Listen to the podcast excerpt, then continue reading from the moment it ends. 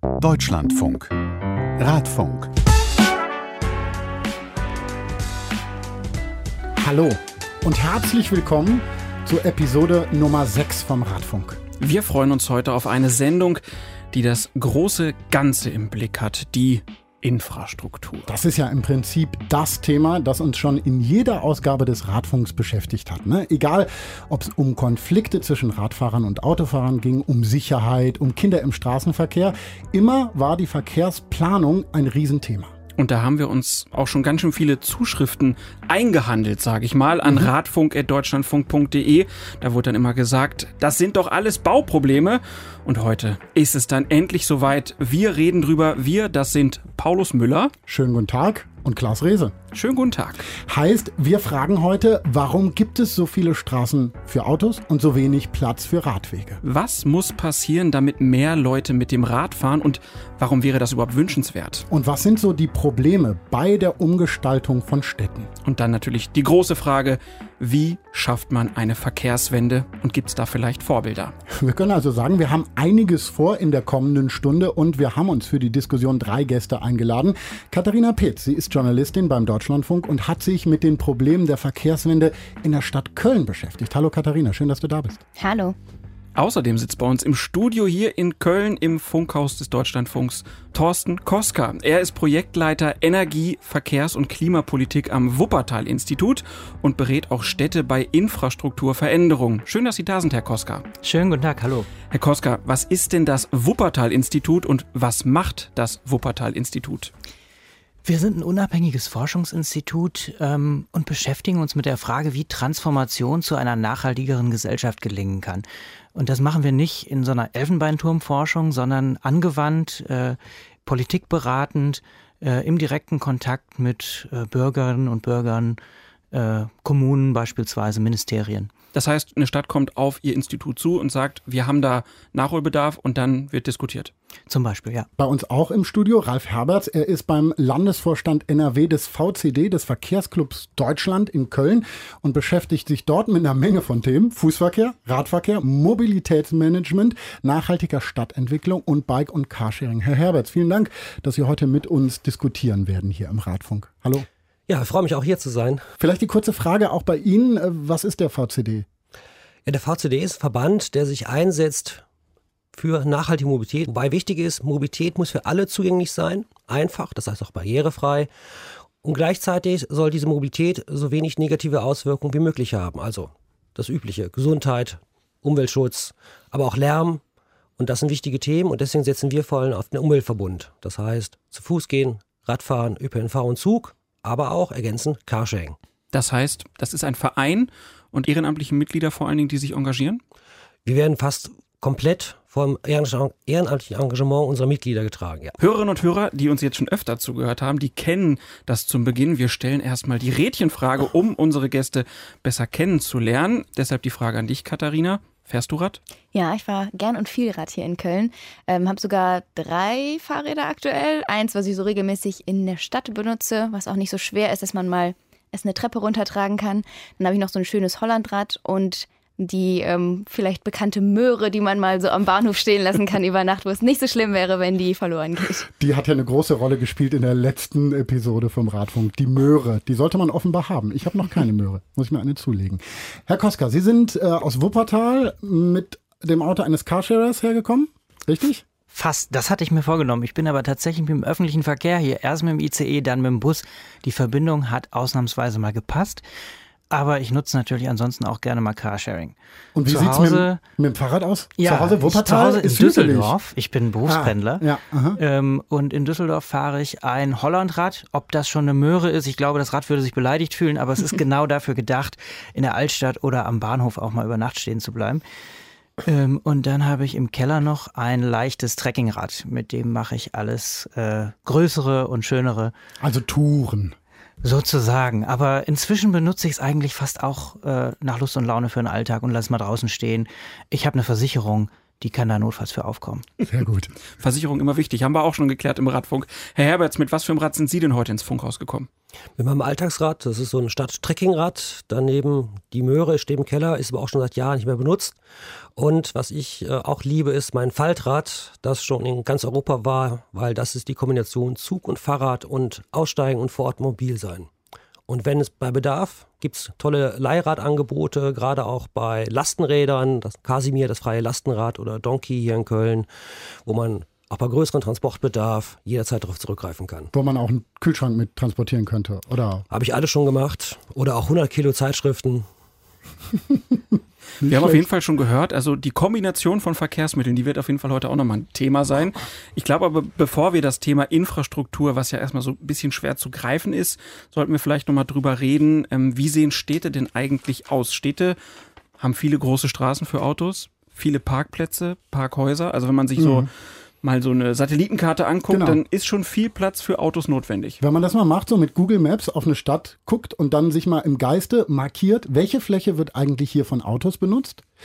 Ähm, Parkplätze sind da ja auch bei, dann die Straßen und welche Fläche wird von Fußgängern und welche Fläche wird von Radfahrern benutzt, dann wird sehr, sehr deutlich, die Autos haben unglaublich viel Raum in unseren Städten. Ist die wichtige Frage, woher kommt das? Herr Koska, Sie können das wahrscheinlich ganz gut beantworten. Wie ist das gewachsen, dass wir ein Autoland sind und dass unsere Städte Autostädte sind? Naja, da ist nach dem Zweiten Weltkrieg einiges zusammengekommen. Das eine war natürlich die ähm, Tatsache, dass die Städte kaputt waren und wieder neu aufgebaut werden mussten und man diese Gelegenheit genutzt hat, über ein neues Konzept von Stadt und von Verkehr nachzudenken. Und in dieser Zeit gerade en vogue war eben äh, leider die ziemlich technisch orientierte Idee und auch recht fortschrittsgläubige Idee, ähm, das Auto macht für alle das Leben leichter. Wir bauen eine autogerechte Stadt. Und in dieser autogerechten Stadt hat alles seinen Platz. Gewohnt wird hier, gearbeitet wird woanders. Äh, und diese Funktionsgliederung ähm, hat na, mit dem tatsächlichen Alltag der Menschen, die ja früher eher mit zu Fuß oder mit dem Rad unterwegs waren, äh, eher weniger zu tun. Und wie unpraktisch das ist, haben wir in den letzten Jahrzehnten zunehmend gemerkt. Aber da waren diese Städte schon relativ autofreundlich gebaut. Mhm. Wir werden uns heute relativ häufig mit Köln beschäftigen. Und äh, ich denke, Köln ist aber eine Stadt, die vielleicht auch in vielen Fällen stellvertretend stehen kann für andere Städte, die in Deutschland ähnliche Probleme haben. Wir werden uns mit Köln so viel beschäftigen, weil Katharina ähm, sich ja eben mit Köln beschäftigt hat und den Verkehrskonzepten da und warum es da nicht klappt. Ähm, nehmen wir doch mal wirklich die Probleme. Welche sind das, Katharina, in Köln? Naja, Köln ist eben auch schon so eine Stadt, die ähm, fertig gebaut ist quasi. Also es gibt kaum Gebiete, die jetzt noch groß neu erschlossen werden. Die ist fertig gebaut und konzipiert. Und ähm, wer hier in Köln schon mal war, der weiß das auch. Das ist eine relativ enge Stadt, also sehr eng bebaut. Ähm, nicht so eine Residenzstadt wie jetzt vielleicht Berlin oder München, die irgendwie große, breite Alleen hat, sondern es sind enge Straßen und es gibt eigentlich so maximal zwei bis drei Spuren, die eben für Autos sind. Aber es gab ja früher auch Fahrräder. Genau, das hat Herr Koska ja auch schon gesagt. Fahrräder gab es, aber die wurden eigentlich eher von Leuten genutzt, die vielleicht sich gar kein Auto leisten konnten. Deswegen, also das Ziel war immer Auto, ja? Ja, tatsächlich. Also auch eben bei der, bei dem Bauplan von Köln hat man sich gedacht, also wir wollen es eben autogerecht machen. Das hat sich mittlerweile ja geändert. Also das Fahrrad ist ja durchaus als Verkehrsmittel so angekommen. Hier in Köln ist der Radverkehranteil, der liegt so zwischen 8 und 17 Prozent.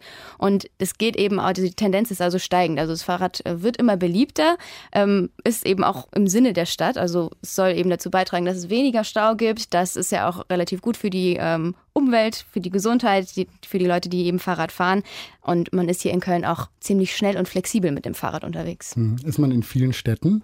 Sie wollten, Herr Herberts, äh, was ergänzen? Ja, einfach um zu verdeutlichen, also die, diese Wandel von der ÖPNV und Fahrrad-Fußgängerstadt zur Autostadt zeigt auch sehr deutlich, ähm, es gibt in Köln am Hauptbahnhof einen Bunker, der während des Zweiten Weltkriegs gebaut wurde, der schon für die Nachnutzung als Parkhaus konzipiert wurde, mit inneren Rampen etc.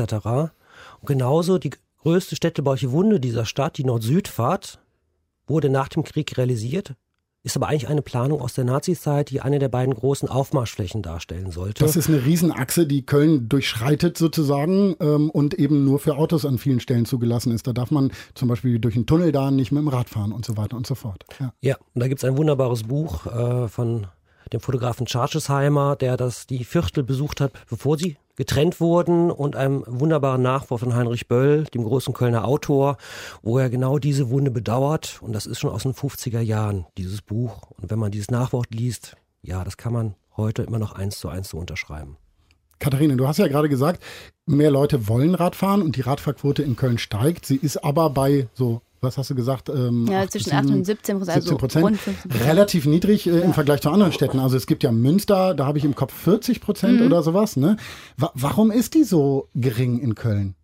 Ja, weil die Leute sich einfach nicht so besonders wohlfühlen beim Radfahren hier in Köln. Also der ADFC, das ist ja der Allgemeine Deutsche Fahrradclub, der macht ja regelmäßig ähm, Umfragen den sogenannten Fahrradklimatest gibt er raus.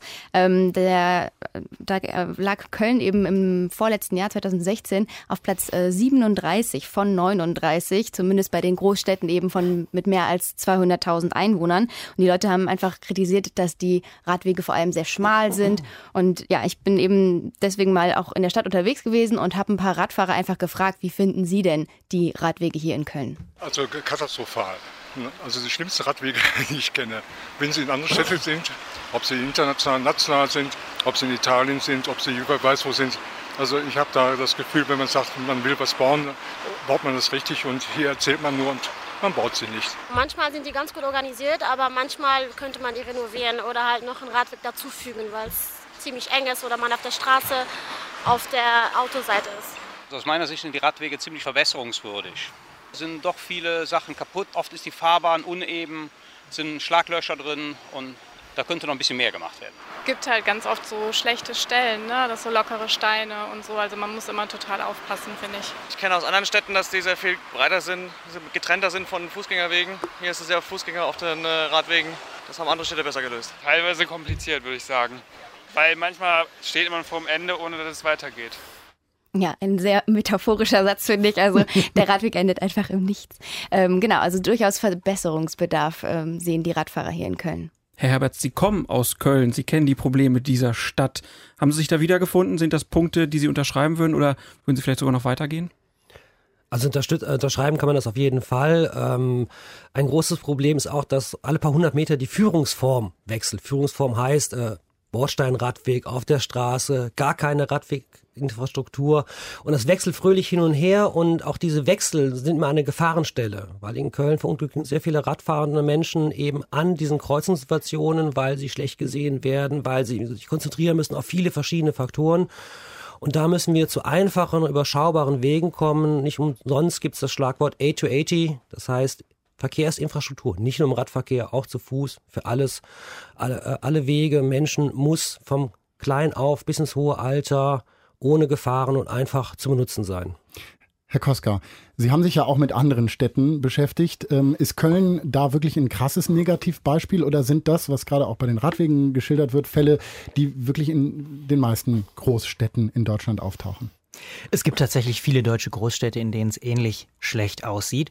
Und ein bisschen ist es natürlich auch die bauliche Situation, äh, ob man mehr Platz hat. In Berlin beispielsweise, die Stadt ist insgesamt großzügig angelegt, die Straßen sind breiter, da ist es leichter, dem Radverkehr einen halben Meter mehr zu geben. Und dann ändert sich die Qualität eines Radwegs, selbst wenn er direkt neben dem Gehweg geführt hat, natürlich schon spürbar. Ähm, aber ähm, es gibt eben auch Positivbeispiele, Städte, die zeigen, dass sie durch eine konsequente äh, Radwegeplanung, die auch, wo man auch das Gesamtkonzept spürt, wo man merkt, hier werden durchgängige Wege geplant, ähm, eben sehen kann, dass es anders geht. Und das zeigt sich dann auch tatsächlich in der Nutzung des Radverkehrs. Also die Stadt Münster hat nicht nur aus kulturellen Gründen, sondern auch wegen der Radwegeinfrastruktur äh, so einen hohen Radwegeanteil. Und es gibt andere Städte, Bremen zum Beispiel ist auch eine größere Stadt, wo es funktioniert und wo es einen hohen Radwegeanteil gibt. München tut in letzter Zeit recht viel. Vielleicht fangen wir nochmal mit der negativen Seite vorher an, bevor wir über die Umstrukturierung sprechen. Was macht das denn eigentlich mit Leuten, wenn so viel Stau ist, wenn die Luft dreckig ist? Was hat das für Konsequenzen für Stadtbewohner? Naja, also Sie meinen jetzt die Gesamtsituation, nicht nur die Situation des Radverkehrs. Genau, die, ähm, die Gesamtsituation. Äh, erstmal ist das ein soziales Problem, denn ähm, diejenigen Menschen, die an so einer Hauptstraße leben, äh, die eine Verkehrsschneise ist und laut, dreckig, ähm, die höchsten NOx-Werte hat. Das sind in der Regel äh, eben sozial schwache Menschen. Das sind die günstigen Wohnungen und die sind ja eben genau aus dem Grund günstig, weil da sonst keiner leben möchte, weil keiner diesen Lärm ertragen möchte, weil jeder die Möglichkeit nutzen möchte, mal das Fenster aufzumachen ähm, und ähm, äh, über die Straße zu gehen, ohne Gefahr und äh, ohne eben diese schlechte Luft. Und ich glaube, das ist ein ganz eklatantes Versagen der Politik, wenn, wenn Verkehr äh, dafür sorgt, dass eine Stadt nicht lebenswert ist. Also die Lebensqualität sinkt, wenn wir zu viel Autoverkehr haben. Das auf jeden Fall. Also das, das sagen dann auch Studien. Die Leute sind unzufriedener in solchen Städten und denen geht es nicht so gut, ja? Die Leute sind unzufriedener, das Gesundheitsrisiko steigt. Ähm, es sind aber auch indirekte Konsequenzen. Beispielsweise äh, ist der Anteil der Kinder, die äh, alleine zur Schule gehen oder mit dem Fahrrad fahren, im Gegensatz zu anderen Jahrzehnten deutlich runtergegangen. Es traut sich die Eltern trauen sich nicht, ihre Kinder diesem Straßenverkehr auszusetzen. Und das hat dann natürlich Konsequenzen darauf, wie äh, Kinder Selbstständigkeit erlernen, wie sie ein eigenes Mobilitätsverhalten entwickeln. Woher kommt es eigentlich, dass die Städte so verstopft sind? Also es ist ja ähm, so, das hat auch mal uns ein Hörer über Facebook geschrieben, hey, in den 70er Jahren war das überhaupt kein Problem, da bin ich halt mit dem Fahrrad auf der Straße gefahren und gut ist, da war genug Platz. Das ist jetzt nicht mehr so. Was hat sich da getan? Also warum ist es so ein Infarkt des Verkehrs in den Städten? Wir haben es schon mit einem höheren Motorisierungsgrad zu tun. Ähm, es ist immer so ein bisschen schwer zu verstehen, weil heute ist das Denken und die Verkehrsplanung sozusagen fortschrittlicher organisiert. Wir gehen in Richtung Radverkehr, aber das Niveau, die Autobesitzquote, die Anzahl der Leute, die ein Auto oder vielleicht sogar einen Zweitwagen haben, ist deutlich höher als jemals zuvor.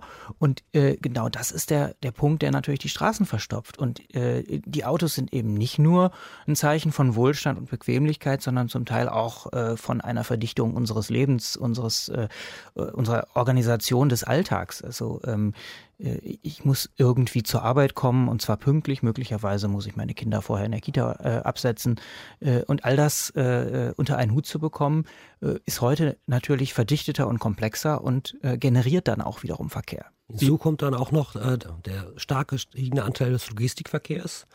Also nicht nur seit wir so viel online bestellen, sondern auch vorher schon die Geschäfte, Belieferungen, mehrfach am Tag kommen, kommen Waren und so weiter. Das hat das Ganze auch nochmal verstärkt. Dieses Just-in-Time-Anlieferung auch in der industriellen Produktion. Das heißt, die verlagern, äh, also die Lager werden auf die Straße verlegt.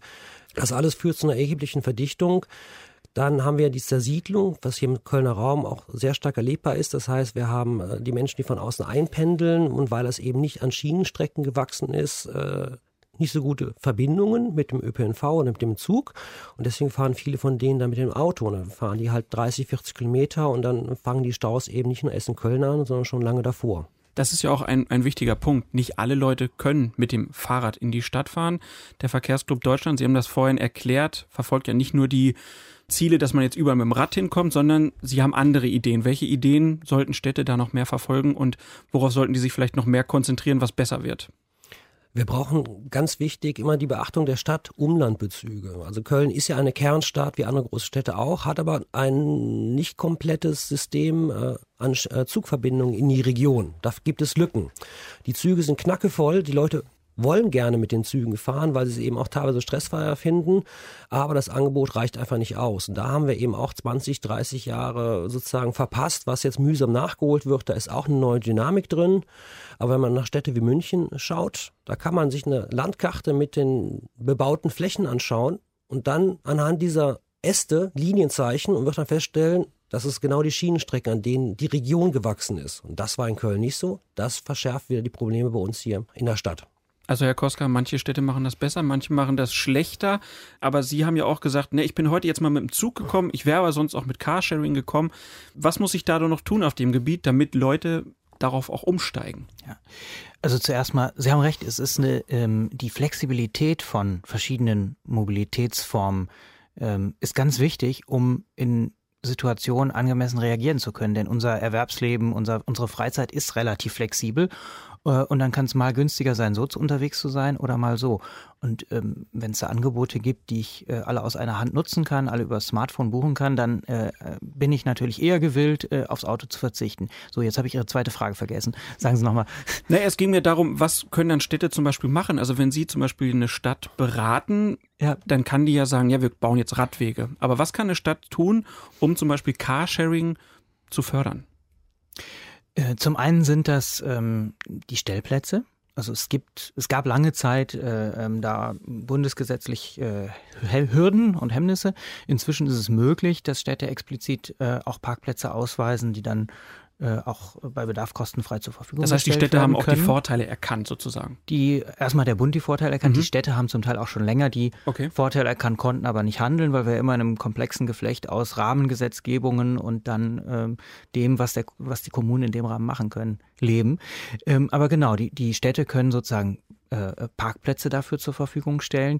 Die Städte können über die Verkehrsbetriebe, mit die sie in der Regel äh, beteiligt sind, ähm, dafür sorgen, dass es integrierte Angebote gibt. Warum soll ich nicht mit meinem Jobticket, ähm, äh, Monatsticket, ähm, auch äh, einen günstigeren Zugang zu Carsharing haben?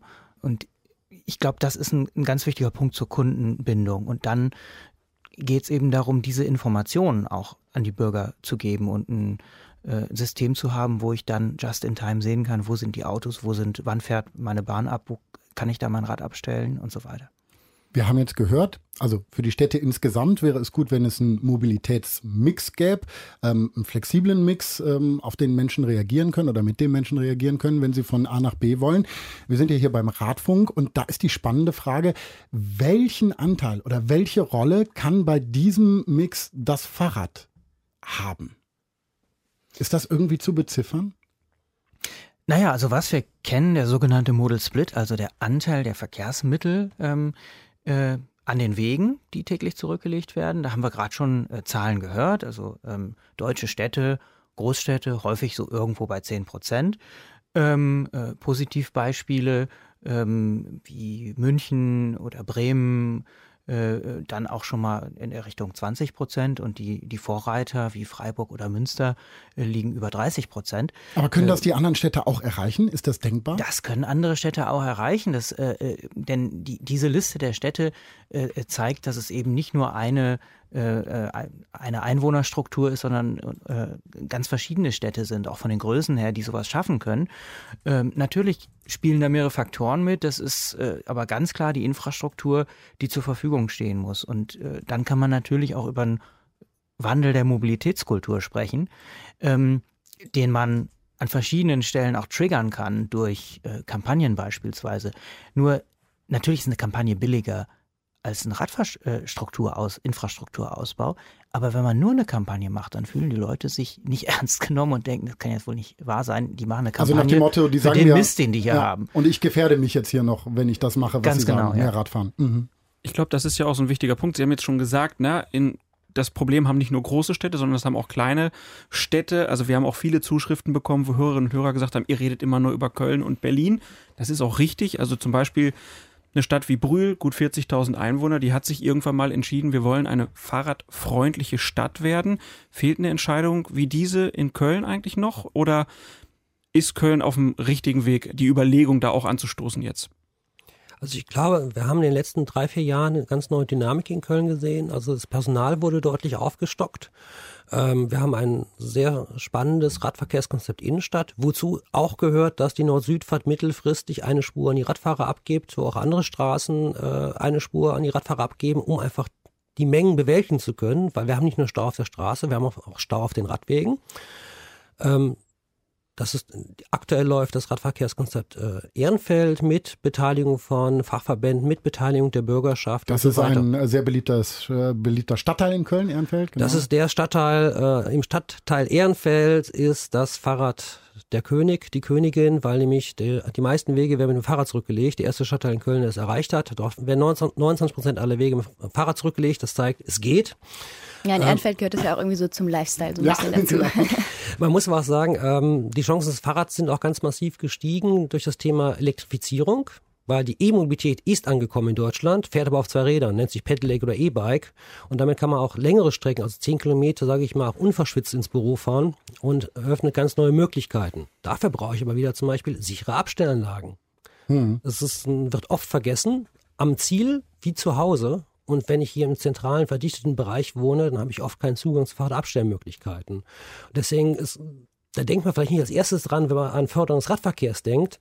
Aber wenn ich für zwei bis 4.000 Euro ein Fahrrad kaufe, dann ist mein Bedürfnis vielleicht etwas größer, dass ich es am nächsten Tag wiederfinde, als wenn ich ein Möhrchen vor der Tür habe, was ich sowieso, so, naja, im Zweifelsfall jedes Jahr mehr neues Möhrchen besorge. Herr Koska. Dem kann ich auf jeden Fall zustimmen und möchte noch was ergänzen. Man braucht eben zum einen diese Abstellanlagen, man braucht aber auch eine ganz andere Radwegeinfrastruktur, wenn man mit einem Pedelec zum Beispiel äh, die doppelte Geschwindigkeit über lange Strecken fahren kann. Ähm, Radschnellwege ist, ein, ist da das Stichwort. Das äh, wird in den Niederlanden schon seit längerer Zeit erfolgreich gemacht. Radschnellwege sind Fahrradwege, die es ermöglichen, ähm, über längere Strecken kreuzungsfrei zu fahren. Das äh, kann organisiert werden durch Tunnel oder Überführungen. Ähm, es kann auch an den Stellen, wo eine Kreuzung ist, dann eben entsprechend eine grüne Welle eingerichtet werden oder Informationen darüber, wie, wie lange ich noch habe oder wie schnell ich fahren muss, damit ich grün bekomme.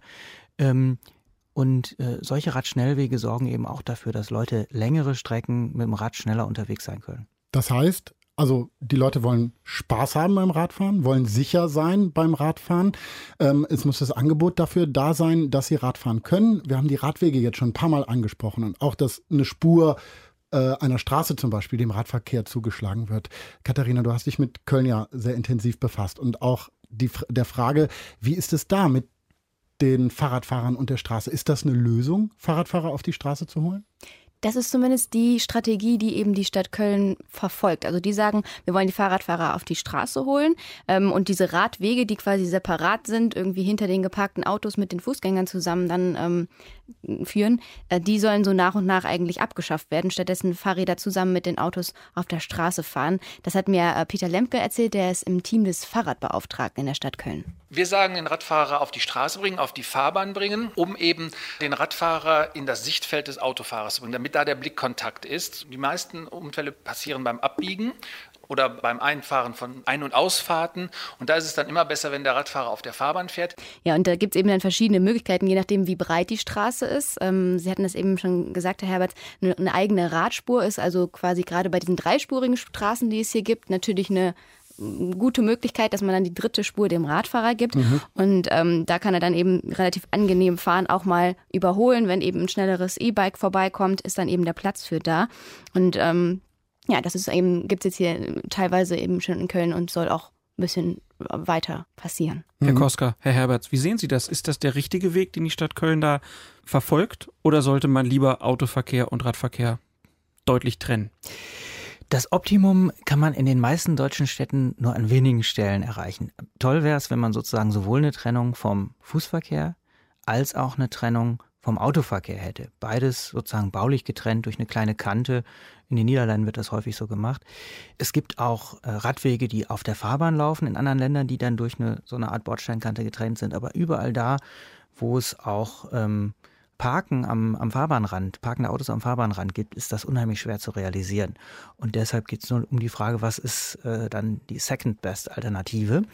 Und da ist es tatsächlich so, dass mehr Unfälle passieren, obwohl es äh, für den Radfahrer selber, gerade für den seltenen Radfahrer, so ein bisschen kontraintuitiv erscheint, auf der vermeintlich sicheren äh, Bürgersteigseite eben beim Abbiegen mehr Unfälle passieren und es dementsprechend, wenn man großzügige äh, Fahrradspuren auf der Fahrbahn einrichtet, eigentlich die sichere Variante ist. Man muss im Zweifelsfall immer genau sich die einzelne Situation anschauen, um die Lösung, die mit den gegebenen Breiten, die es gibt, äh, mit den Mengen an Radverkehr, an Autoverkehr, die Lösung zu finden. Das kann Separierung sein, das kann ähm, aber auch äh, Mischverkehre sein. Das muss man sich sehr genau anschauen. Wichtig ist einfach, umso mehr Radfahrer da sind, umso tendenziell, umso sicherer wird es, weil eben dann, wenn ich an parkenden Autos vorbeifahre, wenn ständig ein Radfahrer kommt, da macht jemand nicht so schnell einfach die, die Tür auf, das berühmte Doring. In Niederlanden, die gucken mich komisch an, die Verkehrsplaner, wenn wir über das Problem reden. Die sagen, hier fährt jeder Fahrrad, hier kommen ständig Fahrradfahrer, jeder weiß, dass da Fahrradfahrer kommen. Die haben das Problem einfach in dem Maße nicht. In Hamburg, da hat eine Pressesprecherin mit dem Magazin Panorama gesprochen und in Hamburg hat man auch Gründe, warum man nicht Spuren wegnimmt für die Radfahrer. Wir versetzen Fahrradwege auf die Straße, weil viele Untersuchungen ergeben haben, dass es zum einen sicherer ist und zum zweiten ist in Hamburg der Verkehrsraum stark begrenzt, sodass wir oft gar keine andere Möglichkeit haben. Wir würden, wenn wir Pkw-Fahrspuren wegnehmen, würden wir diesen Pkw-Verkehr ja am Ende des Tages auch nur verlagern. Der verschwindet ja nicht. Susanne Meinecke, Pressesprecherin der Behörde für Wirtschaft und Verkehr in Hamburg. Herr Koska, würden Sie dieser Argumentation zustimmen? Also wenn man Spuren wegnimmt, dann mehr Fahrradfahrer vielleicht fahren können, dass denn der Verkehr ja nur schlimmer wird und mehr Stau kommt?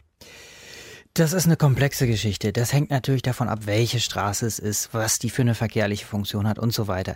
Aber allgemein gilt, und ich glaube, das ist ein ganz wichtiger Punkt in der Verkehrspolitik allgemein, ähm, wenn man weg vom Auto und hin zum Fahrrad möchte, dann muss man sozusagen auch in beide Richtungen arbeiten. Das heißt, Pull attraktivieren und Push die Leute wegschieben vom Auto und äh, beispielsweise weniger Parkplätze anbieten und weniger Fahrspuren anbieten.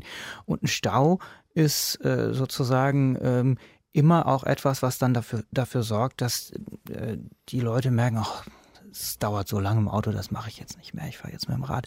Ich will damit nicht herbeireden, dass wir die Städte alle mit Stau zustopfen sollen, aber es ist erstaunlicherweise so, dass gerade die Städte, die eine nachhaltige Verkehrspolitik betreiben, dafür sorgen, also auch Fahrbahnen wegnehmen, nachher weniger Stau haben. Also es ist nicht so, dass man dadurch Stau, ähm, ganz im Gegenteil, wenn man mehr Fahrspuren baut, sorgt man dafür, dass noch mehr Leute Auto fahren. Aber in Hamburg hat man jetzt ja weil man da diese Fahrverbote eh diskutiert hat, hat man jetzt eine Straße mal gesperrt für den Autoverkehr.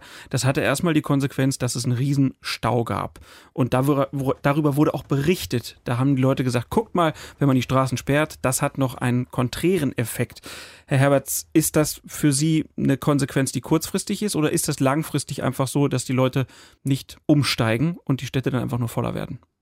Natürlich müssen erstmal die, auch die Alter, guten Alternativen bestehen. Also wie der Costa gerade sagte, wir brauchen irgendwie erstmal auch attraktives Angebot, gleichzeitig äh, aber auch sozusagen nicht für alle beliebig gute Angebote. Wenn ich alles fördere, hab, bekomme ich alles auf einmal.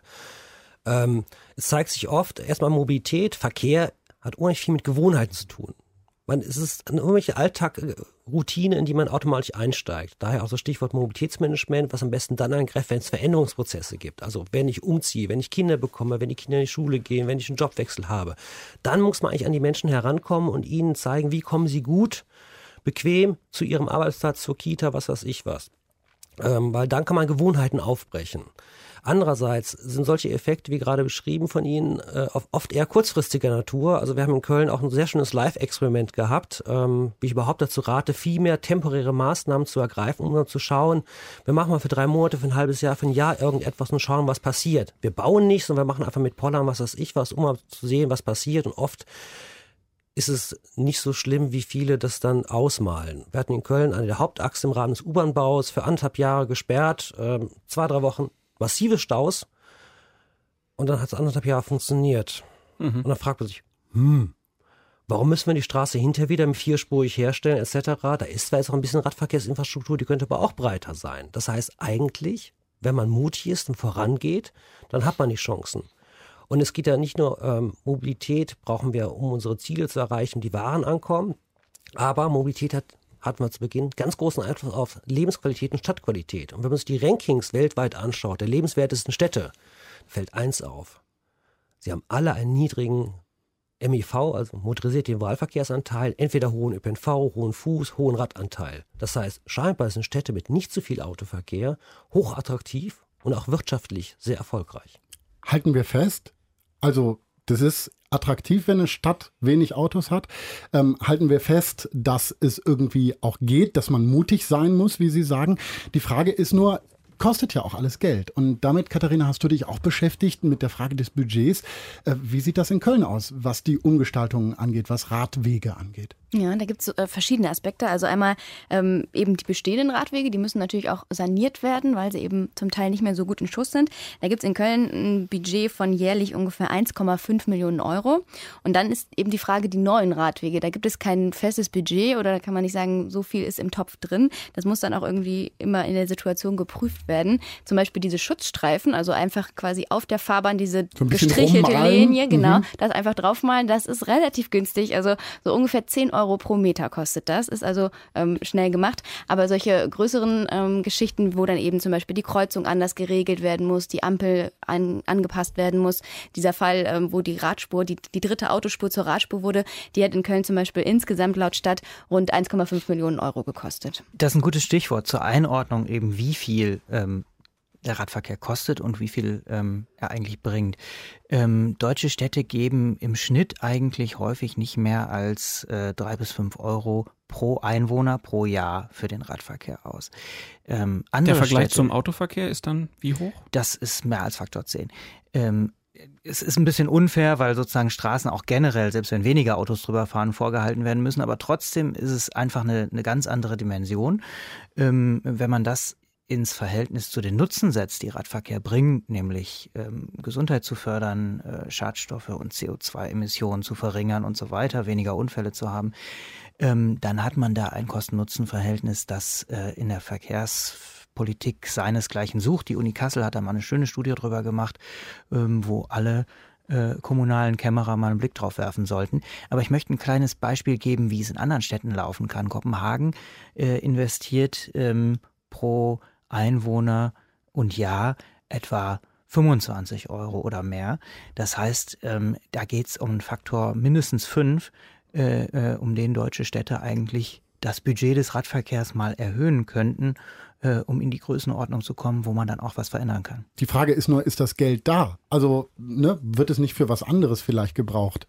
Da hat zum Beispiel in Panorama ähm, Michael Tacke, Stadtrat für Bauen in der Stadt Salzgitter gesagt, ja, da gibt es durchaus Probleme. Es ist so, dass sicherlich äh, einige Radwege ausbaufähig sind. Ich gebe Ihnen recht, dass natürlich gerade die Verbindungen der Ortsteile in einem teilweise verbesserungswürdigen Zustand ist. Aber die zurzeit äh, zur Verfügung stehenden Haushaltsmittel erlauben es nicht, dass man diese großen Infrastrukturmaßnahmen zurzeit angeht. Im Rahmen der Prioritätensetzung müssen gewisse Infrastrukturmaßnahmen äh, sicherlich dann gegenüber anderen Maßnahmen zurückstehen. Also bei uns in Salzgitter hat zurzeit natürlich der Bau von Schulen und auch Kindergärten erste Priorität.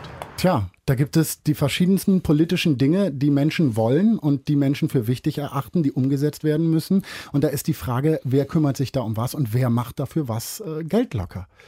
Also, wer ist da zuständig? Ne? Die, die Städte, sind die Län äh, da, da zuständig? Muss der Bund da mehr reinhauen? Das ist doch eine wichtige Frage, Herr Koska. Also zum einen bin ich tatsächlich der Meinung, dass Kommunen unter argen Finanzproblemen, viele Kommunen, die reichen nicht, aber sehr viele Kommunen äh, leiden unter Finanzproblemen äh, und äh, da haben sie selber wenig Einfluss, da hat der Bund tatsächlich Einfluss und es gäbe ähm, viele Subventionen für den motorisierten Verkehr. Dieselkraftstoff ist günstiger, Dienstwagen werden steuerlich sehr stark begünstigt in Deutschland. Äh, wenn man an diesen Stellschrauben finanziell ein bisschen dreht, dann hat der Bund plötzlich ganz viel Geld übrig, was er den Kommunen zur Verfügung stellen könnte, um nachhaltige Mobilität zu fördern.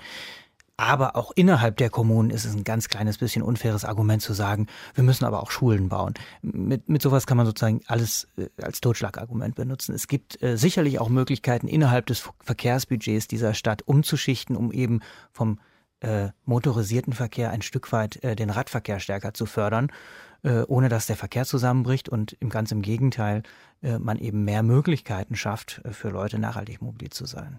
Wie sieht das der Verkehrsclub Deutschland? Ähnliche Ansätze, dass man da vielleicht vom Bund mal was anders machen sollte, was die Gelder angeht?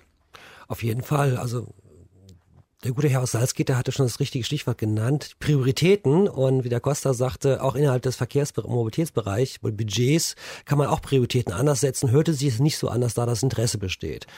Ähm, die anderen Sachen kann ich auch aufnehmen. Wir haben sehr viele umweltschädliche Subventionen im Mobilitätsbereich, die man einfach nicht auf einen Schlag, aber schrittweise auch klar angekündigt zurückbauen kann und damit werden erhebliche Mittel frei, die der Bund oder auch die Länder an die Kommunen weitergeben könnten.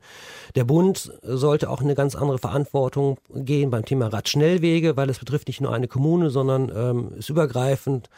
Da war der im Bundesverkehrswegeplan sehr, sehr zögerlich und mit sehr viel Lobbyarbeit ist es gelungen, den R1, den Radschnellweg äh, im Ruhrgebiet da hineinzubekommen. Das war eine Riesenpremiere, das erste Mal des Radverkehrs im Bundesverkehrswegeplan, aber das sind äh, mit dem Mikroskop zu suchende Tropfen auf einem sehr heißen Stein noch.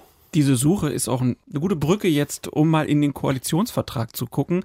Da muss man nämlich bis Seite 122 blättern im Koalitionsvertrag zwischen CDU, CSU und SPD und da steht dann drin, wir wollen die Mittel für den Radverkehr als Testlauf aufstocken. Wir wollen damit in den Radwegebau investieren und die gesetzliche Grundlage schaffen, damit die Radwege unabhängig vom Verlauf der Bundesstraßen geführt werden können. Zudem wollen wir das Programm für den Bau von Radschnellwegen praxisnah ausgestalten und weitere innovative Projekte fördern, die den Radverkehr in Deutschland verbessern. Wir werden die Straßenverkehrsordnung mit dem Ziel der Radverkehrsförderung überprüfen und gegebenenfalls fahrradgerecht fortschreiben, einschließlich einer Innovationsklausel für örtlich und zeitlich begrenzte Pilotprojekte. Wir wollen den nationalen Radverkehrsplan 2020 fortschreiben. Soweit der Koalitionsvertrag und Peter Meyer, der schreibt dann im Blog velocityruhr.net wichtige Punkte, in denen man sich einig ist, werden im Koalitionsvertrag mit einem entschlossenen Wir werden eingeleitet. Für weniger wichtige Punkte, bei denen noch Diskussionsbedarf besteht, wird das schwächere Wir wollen verwendet. Und jetzt kommt es zum Radverkehr. Für den Radverkehr gibt es die nochmals schwächeren Formulierungen Wir wollen als Testlauf und Wir werden überprüfen und gegebenenfalls. Herr Koska, wird das Rad einfach vergessen im Bund? Also es ist tatsächlich so, dass ich ähm, da mehr tun könnte. Ähm, es ist aber auch so, dass es mit dem nationalen Radverkehrsplan äh, überhaupt erst seit ungefähr zehn Jahren ähm, eine Bundesförderung für ähm, Projekte und Infrastrukturen in dem Bereich gibt. Das heißt, es gibt ein zartes Pflänzlein, ähm, äh, was sich eigentlich weiterentwickeln könnte, wo die Bundesregierung derzeit aber anscheinend keine Priorität setzt. Hm. Ich würde gerne nochmal klarkriegen, ähm, die Struktur unseres föderalen Systems. Ne? Also was kann der Bund eigentlich machen? Was äh, machen die Länder in Sachen Radverkehr? Und was machen die Kommunen in Sachen Radverkehr? Denn die meisten Fahrradwege, die wir benutzen, die meisten Probleme haben wir ja in den Kommunen. Was kann der Bund tun, Herr Koska? Das, was der Herr Herberts und ich auch gerade schon gesagt hatten, tatsächlich eine andere ähm, Mittelverteilung im Bereich Mobilität vorsehen, die also Kommunen mehr Geld geben, mhm. die ähm, Straßenverkehrsordnung äh, entsprechend anpassen, um für nachhaltige Mobilität ähm, mehr Anreize setzen zu können. Ein Beispiel, wird ungern in Deutschland darüber gesprochen, aber Tempolimit. Ja, in, in Städten beispielsweise äh, Tempo 30 als Regelgeschwindigkeit möglich zu machen, nicht zwingend, aber möglich für Kommunen, wäre eine Änderung, die vom Bund ausgehen könnte. Und ähm, das hat einen ganz erheblichen Einfluss auf den Radverkehr. Das, all die Diskussionen, die wir darüber führen, wo wird der Radverkehr gef geführt, wie breit müssen die Spuren sein wie sicher fühlt man sich, hat natürlich damit zu tun, dass es so einen immensen Geschwindigkeitsunterschied und eine Unfallgefahr gibt, durch äh, die doppelt so hoch ist. Äh, oder nein, es gibt, äh, es ist einfach das, das Risiko, bei einem Unfall getötet zu werden, doppelt so groß bei Tempo 50 als bei Tempo 30. Ähm, und das wäre ein ganz entscheidender Schritt und da kann der Bund Einfluss drauf. Es ist ja auch so, man kann jetzt ja sagen, na, der Bund, der muss was tun warum macht er nicht mehr? Aber sind nicht die Bürger vielleicht auch viel zu lange zu still gewesen und haben sich zu wenig für das Rad eingesetzt? Würde ich jetzt nicht so sagen. Also, denke, der, der ADFC ist auch jetzt, glaube ich, über 30, um die 30 Jahre alt. Der VCD ist zwei, drei Jährchen jünger. Davor gab es auch schon Radverkehrsinitiativen. Also, wir haben jetzt eine Tradition von 20, 25, 30 Jahren relativ aktive Lobbyarbeit pro Fahrrad. Ähm, Aber Sie schaffen es nicht in die großen Medien wie zum Beispiel der ADAC. Doch, auch. Also aber vielleicht zur Größe sind wir, glaube ich, relativ oft in den Tagesschau, ja, aber, Tagesthemen, aber, aber seltener, sage ich mal. Ne? Natürlich hm. nicht so dominant. Es kommt immer das Totschlagsargument, äh, jeder siebte Arbeitsplatz hängt von der Autoindustrie ab. Damals, na, 2008, bei der Finanzkrise, hat dann auch der Verband der deutschen ähm, Maschinenbaus mal vehement widersprochen und gesagt, also die Zahl stimmt überhaupt nicht. Äh, uns gibt's auch noch, wir haben sind auch bedeutend. Also da hat man sehr gut diesen Mythos gebaut. Böse Zungen behaupten ja, das äh, Bundesverkehrsministerium sei eine Unterabteilung des VDA, des Verband der deutschen Automobilindustrie. es fehlt nur die Plakette an der Tür. Wir haben das Problem, dass äh, die Bürgerschaft oft weiter ist, schon lange Zeit war und auch heute ist, als viele Politiker und oder Entscheidungsträger insgesamt. Das hängt auch damit zusammen, wenn man sich anschaut, lange das ändert sich jetzt langsam. Aber lange Zeit, wer war Entscheidungsträger, Politiker und in verschiedensten Funktionen? Männer mittleren bis höheren Alters. Das ist genau die Gruppe mit der höchsten Motorisierungsquote und, und Autoorientierung. Natürlich überträgt jeder mit ein Stück weit sein Verhalten. Und diese Blockade zu durchbrechen, braucht natürlich lange Zeit. Ich glaube, wir sind jetzt auf einem guten Wege. Aber was der Bund noch tun kann, eine wichtige Ergänzung ist, wo man auch nicht so oft dran denkt, ist auch das Thema ähm, Ordnungswidrigkeiten. Also Falschparken ist in Deutschland so preiswert, dass es billiger ist, falsch zu falsch zu parken, als, äh, als sich ein Parkticket zu ziehen.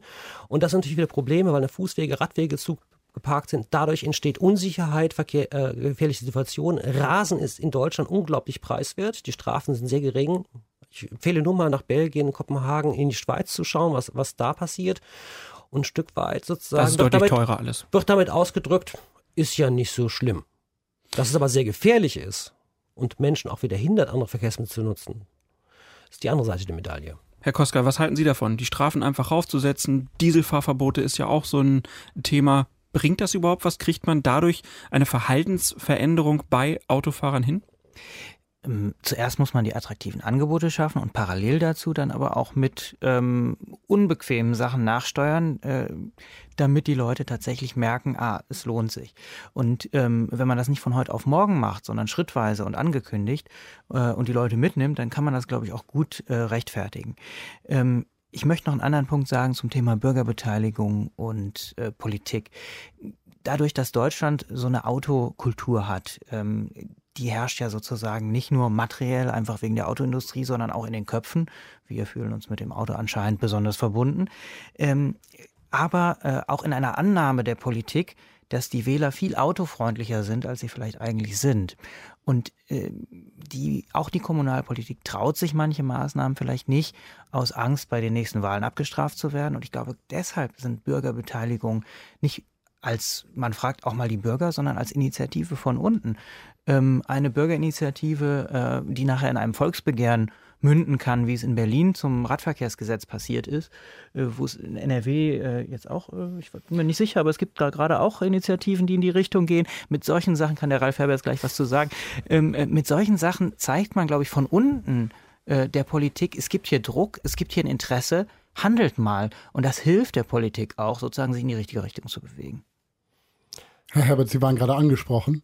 Ja, ähm, da kann ich auch äh, sozusagen freudig verkünden, dass am 16. Juni startet der Volksentscheid Aufbruch Fahrrad NRW, wo ganz viele Akteure zusammengekommen sind, um dieses Thema zu pushen und auch auf die Landesebene mehr Druck auszuüben, das, das Thema noch viel intensiver in den Fokus zu nehmen, sei es mit Mittelausstattung, sei es mit, mit Fortbildung für Kommunale etc. Da wollen wir, wollen wir einen Push geben und der offizielle Start ist auf der Radcom, einer überregionalen Tagung von Fahrradaktivisten, Akteuren, Planern hier in Köln, die übrigens auch kostenlos ist. Ähm, und wir hatten eben das Thema Bundesebene, Kommun klar, kommunale Ebene, haben das Thema Landesebene noch nicht. Mhm. NRW hat in gewisser Weise eine Vorreiterrolle gehabt, weil es die Arbeitsgemeinschaft fahrradfreundlicher Städte, inzwischen Fußgänger- und fahrradfreundlicher Städte, mhm. das Fußgehen wird noch viel mehr vergessen als das Fahrradfahren übrigens, ähm, gegründet und die hat schon wichtige äh, Lobbyarbeit, auch Bildungsarbeit gemacht in den Kommunen. Das heißt nicht, dass jede äh, Kommune, die dabei ist, direkt, äh, fahrradfreundlich ist, aber es läutet die, diese Mentalitätswechsel ein.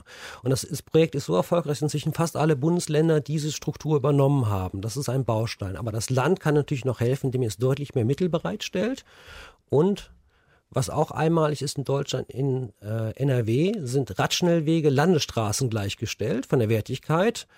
Das große Problem ist, theoretisch ist damit Straßen NRW dafür zuständig und die haben bis heute keine einzige Person, die sich mit Radverkehrsplanung beschäftigt. Und das hat wieder schlimme Auswirkungen, wenn Straßen NRW Bundesstraßen und Landesstraßen plant, werden Fahrradverkehrsbelange völlig vergessen oft. Das kommt zu ganz schlechten Situationen. Wir haben in Köln den Fall, wo eine große Kreuzung am Stadtrand umgebaut wird, wo die mehrere Ämter der Stadt Einspruch erhoben haben, weil sie die Planung für so voll, völlig katastrophal halten. Das ist 70er Jahre Standard. Und das ist eben auch, wo man administrativ was ändern muss. Wir brauchen Fachabteilungen, auch in solchen Ebenen, damit eben lang, weil was jetzt gebaut wird, hat 20, 30 Jahre Bestand. Und damit manifestieren wir wieder diese schlechten Bedingungen und das müssen wir aufbrechen. In der Stadt Köln gibt es ja so jemanden, ne? den Fahrradbeauftragten mhm. der Stadt Köln, der genau dafür da ist, das Fahrrad im Blick zu haben bei allem, was die Stadt so macht. Ähm, kommen wir mal zur Frage, wie schafft man die Verkehrswende und wieso dauert das so lange? Was sagt denn so ein Fahrradbeauftragter zu so einer Frage? Also was ist da so schwierig? Ja, also ich habe ja mit äh, Peter Lemke gesprochen, der eben vom, zumindest im Team vom pa Fahrradbeauftragten ist, weil der Fahrradbeauftragte ähm, nicht alles alleine schaffen kann. Na klar. Ähm, und der sagt zumindest, dass äh, eben Köln jetzt auf dem Weg in eine zu einer fahrradfreundlichen Stadt ist, dass da sehr viel gemacht wird, aber dass es auch sehr viel Zeit braucht. Man muss nach und nach die Infrastruktur so umgestalten, dass sie heute nicht kollabiert, aber in Zukunft in diese Richtung geht. Das heißt, man muss dann dem Autoverkehr Flächen wegnehmen, um die anderen Verkehrsmengen unterzubringen. Man will ja auch dem Fußgänger die Flächen nicht wegnehmen. Das geht ja, das, das geht ja auch nicht, das kann man nicht machen. Ja, und Peter, Peter Lemke hat auch gesagt, es geht eben auch, vor allem, da haben wir eben schon drüber gesprochen, darum, auch so ein gewisses Bewusstsein in der Bevölkerung dafür zu schaffen. Ich möchte direkt an dieses Nach und Nach anknüpfen, was der Kollege dort gerade gesagt hat. Denn ähm, eine gute Fahrradachse ist immer so stark wie ihr schwächstes Glied. Und wenn man äh, einen, einen Flickenteppich hat, ähm, der äh, irgendwo mit äh, top ausgebauten Radstreifen äh, beginnt und an irgendeiner Kreuzung plötzlich endet und dann wird man hilflos ähm, in den Autoverkehr entlassen, äh, nur weil an der Stelle eben noch nicht renoviert wurde und später 100 Meter weiter geht's dann weiter, dann hilft mir der schönste Fahrradweg nicht, weil da lasse ich dann meine Kinder auch nicht drauf fahren oder traue mich gegebenenfalls selber nicht hin. Das heißt, es ist ja erstmal eine sinnvolle Idee. Die Stadt plant in der Regel so, wenn wir hier die Straße sowieso aufreißen müssen, weil hier neue äh, Leitungen verlegt werden oder der Asphalt hinüber ist, dann machen wir den Fahrradverkehr gleich mit. Das ist kosteneffizient und so weiter. Aber an solchen Stellen ist es, glaube ich, einfach nötig, in ganzen Achsen zu denken und das Netz sozusagen äh, nicht so bruchstückhaft auszubauen. Aber genauso einen Plan hat ja die Stadt Köln auch. Ne? Ja, genau. Ähm, das ist Köln Mobil 2025. Welche Konzepte, welche Ziele sind denn da drin? Genau, das ist so ein Strategiepapier, eben wie es im Jahr 2025 in Köln aussehen soll. Und da ist ähm, der Anspruch, da haben wir eben auch schon drüber gesprochen, dass es eben nicht nur Radverkehr natürlich geben kann, aber dass doch zumindest ähm, der motorisierte Individualverkehr, also sprich Autos, Motorräder, ähm, dass das nur noch ein Drittel des Verkehrs ausmacht und eben die restlichen zwei Drittel Radverkehr, Fußgänger und der ÖPNV sein sollen. Reicht so ein Konzept? Nee, das äh, Konzept reicht nicht. Also muss man auf die Zunge zergehen lassen.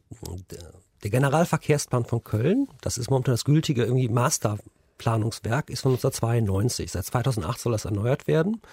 Ähm, also ist es schon ein bisschen älter und wir warten immer noch darauf. Deswegen haben wir auch äh, für die Agora Köln auch den Tag des guten Lebens organisiert, wo wir ein ganzes Stadtviertel sperren und wieder, wir hatten vorhin Lebensqualität, Stadtqualität, Aufenthaltsqualität, genau das wieder erlebbar machen, was unsere Straßenplätze äh, für schöne Orte sein können. Nur für, für die Nicht-Kölner zur Erklärung, äh, da wird ein Viertel komplett gesperrt für den Autoverkehr und Menschen verlegen sozusagen ihr Wohnzimmer nach draußen, ähm, können spazieren gehen und man erlebt mal, wie das wäre ohne äh, Autoverkehr. Und dann gibt es natürlich noch Party und was zu essen und so.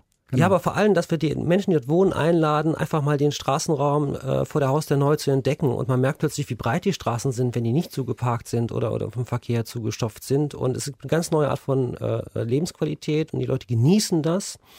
Ähm, alle finden das toll, also von, von links bis rechts, auch in den Parteien oder so. Keiner, keiner findet das negativ oder so, sondern die Qualität wird von allen anerkannt. Und weil es nichts gab, haben wir ähm, vor ein paar Jahren mit mehreren Akteuren zusammen Mobilitätsgipfel organisiert und veranstaltet und aus der Bürgerschaft heraus eine Art Mobilitätskonzept entwickelt und das der Stadt übergeben, um da auch die Dinge voranzutreiben. Was wir jetzt brauchen, ist aber endlich, äh, ein Strategiepapier ist schön dünn, das ist sehr allgemein, wir müssen in die Umsetzung kommen. Wir haben in vielen Kommunen ein Umsetzungsdefizit. Das hat auch damit zu tun, dass in deutschen Verwaltungen vieles sehr kompliziert läuft. Das ist eben, was die Niederländer ganz anders machen. Die arbeiten viel projektorientierter. Da könnte man nämlich auch genau, was Herr Costa gerade sagte, das vermisse ich auch immer. Wir müssen in Achsen denken, lieber eine Verbindung richtig bauen, als an fünf verschiedenen Teilstücke. Und dafür kann man wunderbar Projektmanagement einsetzen. Die verschiedenen Abteilungen, Ämter, Dezernate arbeiten straight zusammen und einer guckt, dass wirklich alles zügig umgesetzt wird und dass es nicht im Klein-Klein wieder verschwindet und dann doch wieder vier Jahre dauert. Ja, was können wir da lernen, zum Beispiel von den Niederlanden, Herr Koska? Also äh, zuerst mal zu dem Thema Plan äh, muss tatsächlich integriert funktionieren. Also es ist schon mal schön, dass die Stadt Köln äh, ein Zieldokument und ein Leitbild hat. Das sollte man äh, äh, gar nicht irgendwie wegdiskutieren. Das ist richtig und wichtig. Ähm, aber dann klafft eine Lücke. Dann gibt es sozusagen einzelne Maßnahmenprogramme und kein integriertes Konzept. Und ich glaube, es ist ganz wichtig, solche integrierten Strategien zu haben, damit die eine Maßnahme in die andere reingreifen kann. Also dass alle immer das Mobilitätskonzept mitdenken bei jeder Planung, die in der Stadt Ganz passiert. genau, das ist okay. richtig. Integrierte Verkehrsplanung, wo sozusagen die Stadtplanung schon an die Verkehrsplanung denkt, wo man denkt, okay, da kommt ein Einkaufszentrum, da kommt ein neuer Stadtteil zum Wohnen. Wir denken zuerst mal, wie wir das von der Verkehrsseite her äh, einbinden können und dann planen wir ähm, äh, planen wir die anderen Funktionen da in sinnvoller Weise mit ein. Das zusammenzudenken ist wichtig. Dann ist es wichtig, ähm, dem Thema auch eine Wertigkeit zu geben. Ich, ein Beispiel aus Kopenhagen.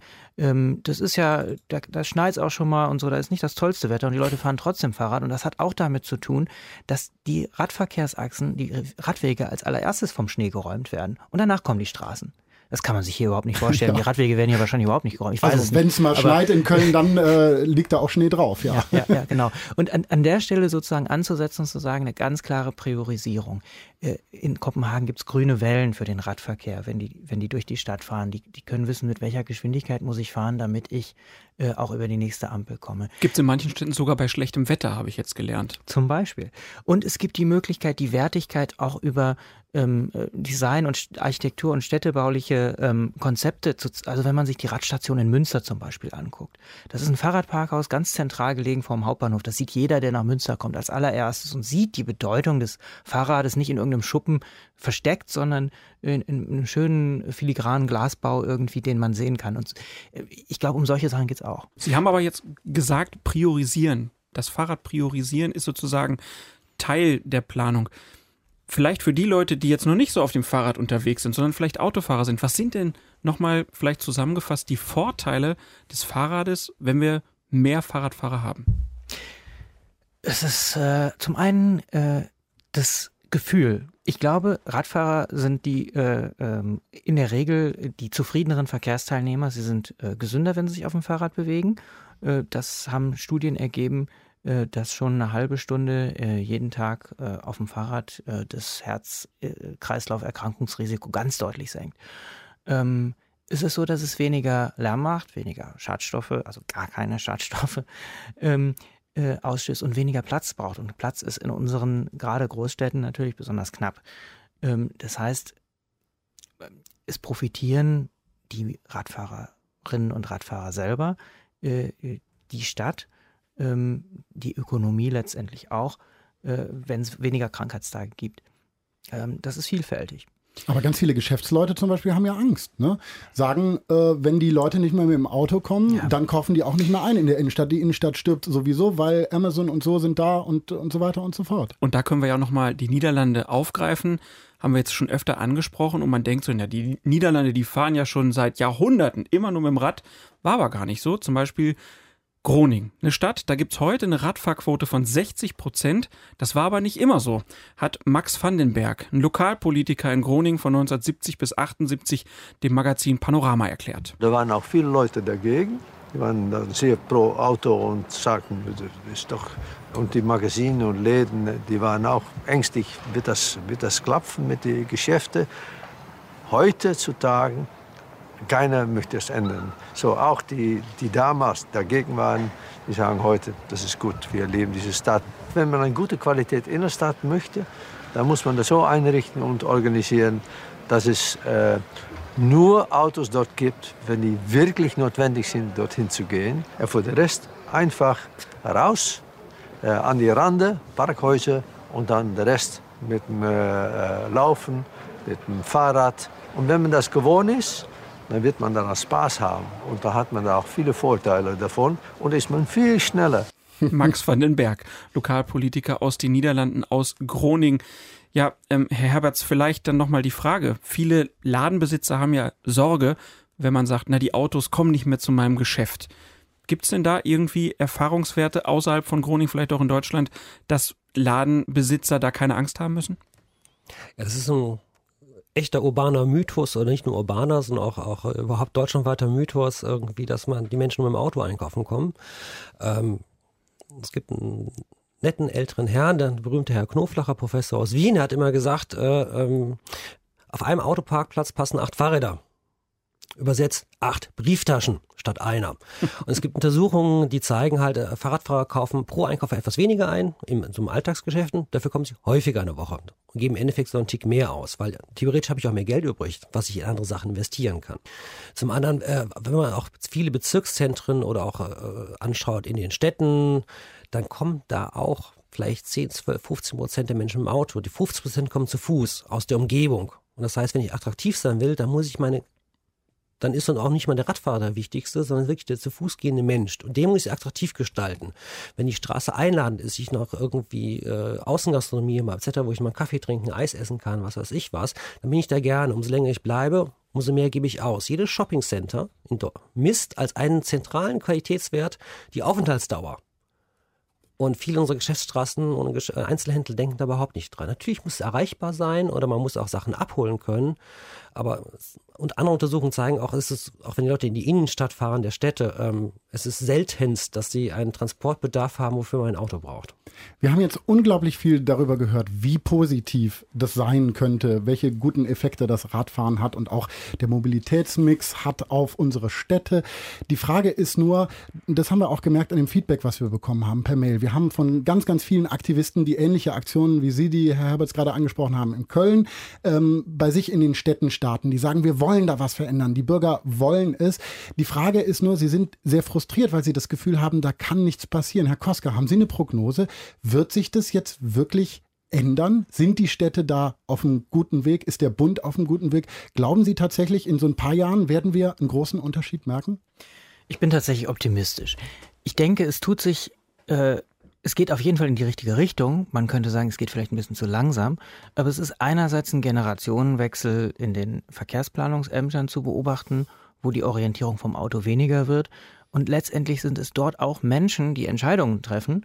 Ähm, da reicht es nicht, wenn der Bürgermeister etwas sagt, aber auch das ist natürlich wichtig. Man braucht jemanden, eine Bürgermeisterin oder Bürgermeister, die äh, ein Interesse daran hat, äh, Verkehrspolitik anders zu gestalten, kann viel auslösen, aber auch die Leute, die in der konkreten Planung sitzen. Und dann kommt der Druck von unten dazu und die Leute, die das Fahrrad tatsächlich benutzen und der Stadt zeigen, ähm, dass es möglich ist und dass man dann auch keine Planungen macht, äh, die nachher leer stehen. Die Verkehrsplaner haben ja Angst davor, dass sie da einen tollen Radweg bauen und dann benutzt ihn nachher keiner. Katharina, wie hast du das in Köln erlebt? Hast du da einen positiven Aufbruch erlebt irgendwie, was die Umgestaltung angeht? Ja, tatsächlich merke ich das schon so, dass so in den letzten, ja, vielleicht so zwei, drei Jahren sich da durchaus was tut. Und äh, gerade aktuell, also ich glaube in diesem Jahr, sieht man durchaus viele Baustellen, wo es dann auch mal was gibt, was für den Radverkehr gemacht wird. Wir haben im, im Vergleich von anderen Städten, wir haben Untersuchungen gemacht äh, mit äh, europäischen Städten, wo wir die Mobilität und auch die Planungspraxis angeguckt haben. Und wir können tatsächlich sehen, ähm, es gibt äh, diese Trias aus äh, Bürgern, Bürgerbeteiligung, wo es Bürgerbeteiligung gibt, äh, geht es voran. Dann der politische Wille, ähm, also äh, eben eine andere Politik äh, umsetzen zu wollen und tatsächlich auch gesetzliche Vorgaben. Und eine gesetzliche Vorgabe, über die wir ja in, hier gerade seit geraumer Zeit reden, sind die äh, Schadstoffgrenzwerte, die ja zum Teil auch wirklich eine Diskussion losgetreten haben äh, und wo heute in deutschen Städten ganz anders über Verkehr diskutiert wird, weil man diesen Druck durch die gesetzlichen Grenzwerte hat. Herberts, der VCD beschäftigt sich ja schon länger mit der Mobilität und dem Wandel. Ähm, wie sehen Sie das? Ist gerade irgendwie so eine Aufbruchsstimmung? Definitiv ja. Ich habe zu Beginn, meine ich, auch gesagt, das Gefühl habe, letzten ich habe hab so drei, vier Jahre gesagt, sehe ich wirklich eine Veränderung. Wir haben inzwischen Beschlüsse, die wären vor fünf, acht Jahren nicht vorstellbar gewesen, die, die heute passieren. Keiner ist mehr gegen das Fahrrad. Im Detail, wenn es um Flächenverteilung geht, vielleicht eine andere Frage, aber es, das Fahrrad hat jetzt einen ganz anderen Stellenwert. Vor 10, 15 Jahren waren das vielleicht noch arme Leute oder was weiß ich was und äh, heute geht es nicht, ob ich ein Auto habe oder nicht, das hat jetzt nichts mehr was mit Status zu tun. Aber dann ist ja die große Frage, Herr Koska, warum ist das in den Niederlanden eigentlich viel früher losgegangen? Warum haben die früher erkannt, dass man mehr auf das Fahrrad setzen sollte? Was hat da so die Trendwende eingeläutet vielleicht auch? Es gab tatsächlich in Amsterdam in den äh, 70er Jahren äh, große Alternativkultur, die das Thema ähm, äh, auch in die Politik getragen hat, die selber sozusagen auch ba Basisbewegungen, äh, ähm, äh, so vielleicht so ähnlich wie die frühen Grünen oder sowas, ähm, äh, tatsächlich in, im Stadtrat umgesetzt haben und ähm, das hat mit dazu beigetragen, diese Kultur aufzubauen. Es gibt tatsächlich Städte, wo man sehen kann, dort gab es mal eine Politik, ein, einen Bürgermeister, äh, eine ähm, Bürgerbewegung, die solche Sachen nach vorne gebracht hat. In Kopenhagen war das ähnlich. Äh, und es gibt auch in Lateinamerika beispielsweise ähm, Beispiele von nachhaltig organisierten Städten, wo man sehen kann, da wurde schon vor ähm, 30 Jahren äh, wurden die Weichen richtig gestellt. Das heißt, ähm, es nützt natürlich nichts zu bedauern, was man in der Vergangenheit nicht gemacht hat, aber ähm, das heute anzugehen und zu sagen, äh, man traut sich, ähm, äh, neue Wege in der Verkehrsplanung zu gehen. Ich finde, ein wunderbares Schlusswort für diese Episode Jawohl. Nummer 6 des Radfunks. Und das war sie dann auch, die sechste und letzte Episode des Radfunks. Vielen Dank an Thorsten Koska, an Ralf Herberts und an Katharina Peetz. Schön, dass alle drei hier waren. Ja, danke. Und Katharina, von dir können sich unsere Hörerinnen und Hörer auch was angucken. Ne? Das müssen wir noch äh, erwähnen. Ja, genau. Und zwar ähm, eine Multimedia-Reportage zu genau diesem Thema. Wie kann eine Stadt wie Köln nachträglich noch fahrradfreundlicher werden? Da gibt's dann auch äh, Fotos und Videos für alle Menschen, die noch nicht in Köln waren und die Situation vielleicht nicht kennen.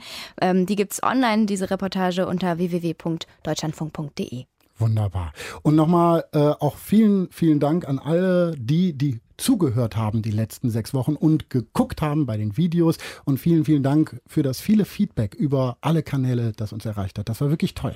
Habe ich so auch in meinen anderen Sendungen noch nicht erlebt, dass Nee, so viel. Feedback kam, muss Wunderbar. ich schon sagen. Radfahrer sind da wirklich sehr mitteilsam auch. Die sind auch sehr lang, die Mails. Deswegen dauert es vielleicht ein bisschen manchmal, bis wir noch antworten, aber wir werden das tun. Es zeigt aber halt auch vielleicht auch, dass es ein wichtiges Thema ist, was wirklich viele bewegt, was wir ja auch heute gehört haben. Wirklich häufig kam dann auch die Rückmeldung, na mach doch weiter. Wäre doch toll, wenn es weitergehen würde nach Folge Nummer 6. Du jetzt Bock, Paulus? Ja, ich hätte auf jeden Fall Bock. Na klar, ich bin äh, on fire, was Fahrrad angeht, auf jeden Fall. Klar ist aber auch, der Radfunk war von vornherein geplant als ein sechswöchiges Projekt und ob es weitergehen kann, ob es vielleicht sowas wie eine zweite Staffel irgendwie geben wird und so, das darüber müssen wir halt noch quatschen. Ja, das hängt von vielen verschiedenen Dingen ab. Jetzt geht's aber auf jeden Fall erstmal in die Sommerpause, was auch nicht so ganz schlecht ist. Bisschen mehr Zeit kann man bisschen sich mehr mal Zeit zum Radfahren zum Beispiel, Ne? Touren machen und so. ja. Und wenn ihr informiert sein wollt, äh, am besten abonniert ihr den Podcast bei iTunes, Spotify oder eurem Podcatcher. Dann kriegt ihr auf jeden Fall ja mit, wenn es weitergehen sollte. Dann kriegt ihr nämlich die neueste Folge direkt drauf.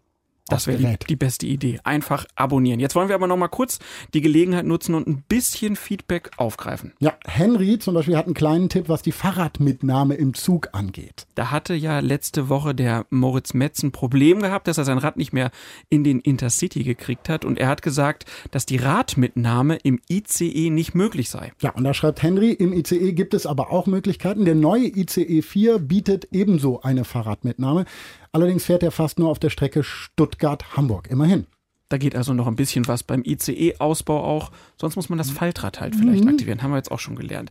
Ja, was auch viele beschäftigt hat, das ist das Verhalten im Straßenverkehr. Viele haben aufgegriffen, was wir in der dritten Ausgabe thematisiert haben, sich zurücknehmen. Freundlich bleiben, schimpfen bringt nichts. Kai zum Beispiel hat uns geschrieben, meine Strategie im Kölner Stadtverkehr ist neben allem, was Radfahrerinnen und Aktivisten im Radfunk schon gesagt haben, auch mich freundlich bedanken, wenn andere Verkehrsteilnehmerinnen nett zu mir sind.